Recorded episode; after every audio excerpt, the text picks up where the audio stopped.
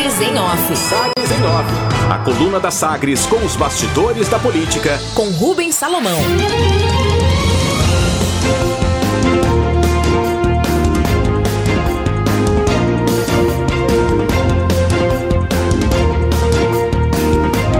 secretário de governo adota tom agressivo contra negacionismo bolsonarista.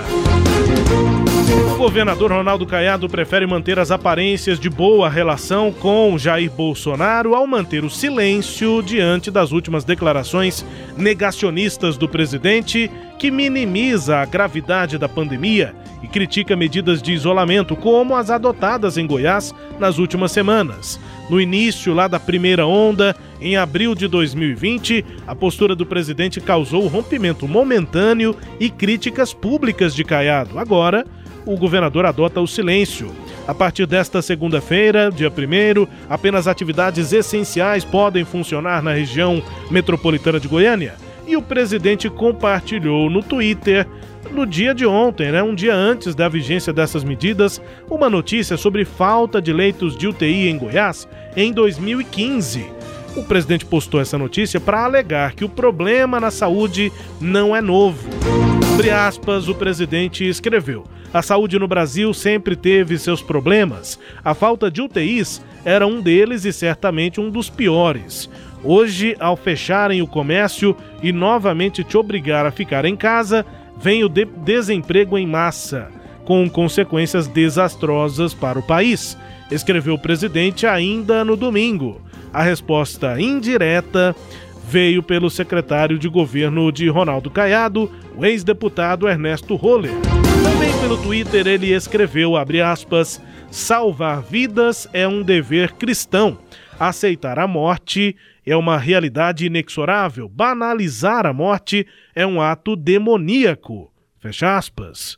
Depois, o auxiliar de Caiado foi ainda mais agressivo na resposta às afirmações aí do presidente Jair Bolsonaro, uma resposta indireta, sem citar o presidente. Na segunda resposta, Ernesto Roller tuitou, abre aspas, use máscara, mantendo distanciamento e vacine-se quando for sua vez. Fora disso, você é um energúmeno e vá para a PQP. Escreveu na íntegra o que esse palavrão diz e depois completou dizendo obrigado e desculpe a clareza. Fecha aspas, para o secretário de governo aqui em Goiás, Ernesto Roller. Reivindicação. O deputado federal Francisco Júnior do PSD faz apelo às autoridades para que liberem as atividades religiosas a principal base eleitoral do parlamentar é relacionada à Igreja Católica e, segundo ele, missas deveriam ser continuadas com todos os protocolos de segurança possíveis. Paralisação. Pelos decretos publicados em 19 municípios da região metropolitana de Goiânia, missas, cultos e celebrações ficam proibidos a partir desta segunda-feira, sendo permitidos apenas atendimentos individuais e as ações filantrópicas das igrejas. Para os goianos, o deputado estadual delegado Eduardo Prado, do Democracia Cristã, apresenta projeto de lei que determina ao estado de Goiás a distribuição para os goianos de todas as vacinas adquiridas com recursos estaduais. O governador Ronaldo Caiado confirmou na última semana a intenção de entregar as vacinas ao Ministério da Saúde e que Goiás teria direito a apenas 3,3% dos imunizantes, mesmo que o total seja pago pelo estado de Goiás. A proposta do deputado Eduardo Prado tem fundamento numa interpretação sobre a decisão do Supremo Tribunal Federal que autoriza estados do Distrito Federal a importar e distribuir vacinas contra a Covid-19, no caso de descumprimento do Plano Nacional de Operacionalização da Vacina contra a Covid. Interpretação aí do deputado diante da decisão é de que o STF liberou a atuação dos entes federados para suprir uma incompetência do governo federal. Só que o projeto aí do Eduardo Prado vai ser apresentado, eh, não vai ser apresentado nesta semana, provavelmente só na semana que vem. Isso porque a Assembleia Legislativa suspendeu todas as atividades a partir desta segunda-feira. Não serão realizadas sessões plenárias nem reuniões das comissões, sejam remotas ou híbridas. E com alguns critérios, a Assembleia informa que, caso seja necessário, poderão ser convocadas sessões extraordinárias pelo sistema de deliberação remoto. O, as demais atividades serão exercidas em regime de teletrabalho, servidores da Assembleia em casa. Durante este período, pelo menos né, de sete dias, ficam suspensos os prazos nos processos administrativos, legislativos e de controle, exceto aqueles prazos dos procedimentos licitatórios. Esses prazos de licitação vão correr normalmente. Destaques de hoje da coluna Sagres em Off, Cileide Alves. Rubens, é, repercutiu muito essa anunciada posição do governador de comprar vacinas e encaminhar para o Plano Nacional de é, Imunidade do Ministério da Saúde. Isso porque não foi combinado antes com os russos, né? Ou seja, os deputados estaduais que aprovaram a destinação de 60 milhões, né, um crédito extraordinário para o governo adquirir vacinas, não sabia que essas vacinas é, não ficariam integralmente em Goiás. Foi uma repercussão grande aí no fim de semana. O, há outros deputados, além do deputado é, Eduardo Prado, com a, a intenção né, de fazer esse um projeto similar. Agora, com a suspensão das atividades, esse assunto acaba entrando em banho-maria, e aí vai depender também muito agora do próximo passo que os governadores vão dar, né? A reunião com o representante do laboratório russo está prevista para amanhã. Consequentemente, é, pode ser que isso é, é, inclua né, um item novo nessa pauta, mas a, pelo menos até que haja sessão na Assembleia, os deputados ficam sem esse recurso de apresentar o projeto, Rubens. Sineide, e uh, destaque também para essa posição de silêncio né, do governador diante do negacionismo do presidente Bolsonaro. Teve resposta aí por parte do secretário Ernesto Roller, Sineide. Pois é, o, o secretário estava evitando fazer comentários sobre isso, né?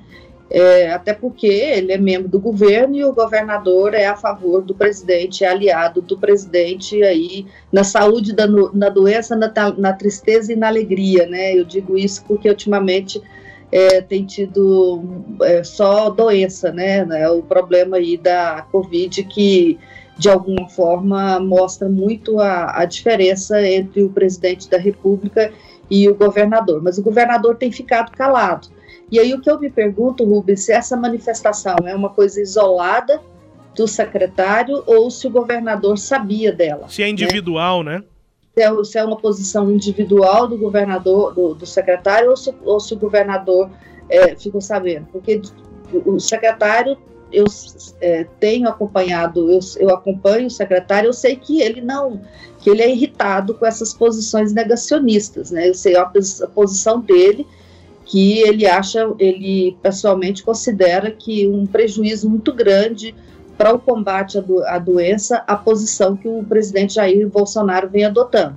E, particularmente, a gente não tem que se é, surpreender com as frases do presidente, porque cada dia ele consegue se superar e a gente fica achando que aquela vai ser a pior das declarações dele e ele consegue ser, aquela consegue ser a pior até a próxima, né? Então, essa última, o Brasil sem UTIs, pessoas, 255 mil pessoas já morreram de Covid.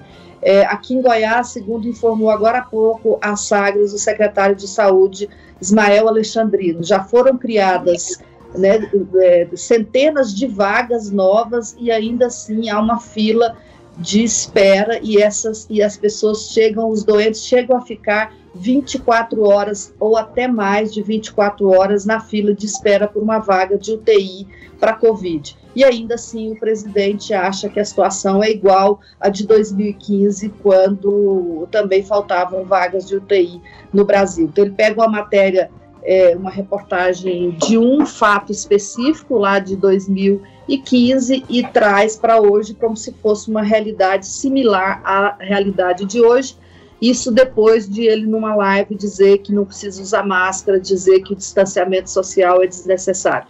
Então, assim, é, é, todo dia é uma, é uma declaração dessa, absurda, que, na minha opinião, o presidente ainda vai ser responsabilizado, tem que ser responsabilizado por essas declarações, e aí o secretário é, extrapolou, né? Eu acho até que ele extrapolou, porque não precisa de, de xingar, né, Rubens? É, passou do tom, né?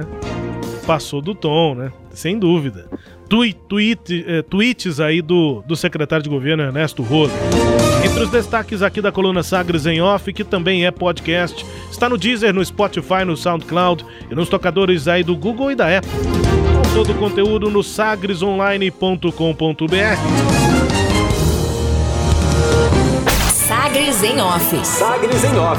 A coluna multimídia. Acompanhe ao longo do dia as atualizações no www.sagresonline.com.br. Sagres em Off.